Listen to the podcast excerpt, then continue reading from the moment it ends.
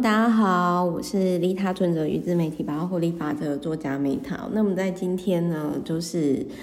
呃第四百零三集的这一本书呢，《废物旅行》啊。那这一本书呢，其实就是。好，我我不知道是哪一个朋友送我这一本书的，但是我觉得啊，就是他的书名非常打动我，然后就是他是一个布鲁克所写的书，那我是真的觉得说，当你忙碌了一段时间之后，然后可以当个小废物一样，什么都不想，不用注意，然后就是上班，呃，上车，上车睡觉，下车尿尿，这种我觉得也是一种幸福啦。就是很像，因为我二十几岁去环游世界那个时候是背包客旅游嘛，那背包客旅游跟观光客旅游其实就不一样，就是背包客旅游你要很注意安全啊，然后你要注意东西会不会被偷啊，然后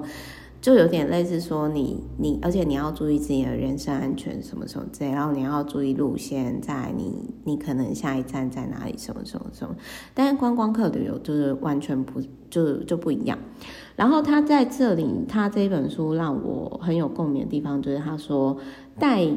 妈妈出国，你会感激的是跟团。那这件事情呢，就是其实我之前也有，我非常有共鸣，就是我之前其实带爸妈去旅行的时候，那我那个时候就我之前就讲过嘛，就是。呃，反正简单的来说呢，就是我妈她就想要用我的钱，然后去给她妹妹，就是我的小阿姨做人情。就是我妈那个时候就说：“哦，那个妹妹，如果说你没有带小阿姨出国的话，那我就也不出去了。”然后我那时候就说：“啊，那就算了，那就都不要去。”但是我想要讲的是说，各位想想看，你已经辛苦工作一段时间了，然后呢，这个时候花钱就是要开心，不然就是要能够获利嘛。那如果说你今天花钱又不开心，呃，然后还要当苦力，哦，比如说身兼团康啊、导游啊，然后客服啊，然后打杂的，那何必嘞？对不对？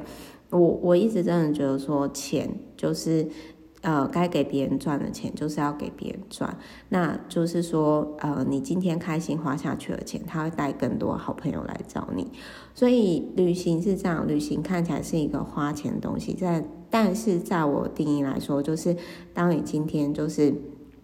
开心去花钱。他会带更多好朋友来找你，哦，就很像当初其实我去环游世界的时候，因为我觉得我不快乐童年嘛，甚至那时候就很中二病，我就觉得说，哦，即使我再也不回来也没有关系，我就死在旅程当中也无所谓。就年轻的时候真的很中二，可是后来各位你看哦，就是环游世界的时候，呃，刚好我那几年又赶上风潮，所以。我当年就是去做这样旅行的决定，后来影响了我这十年。那也因为非主流的那个职涯历程，也让我就是可能会让别人对我的印象深刻。所以就是，而且甚至其实我那个时候就赚了好几桶金，因为那个时候背包客我其实很早就开始用 Bitcoin 嘛，所以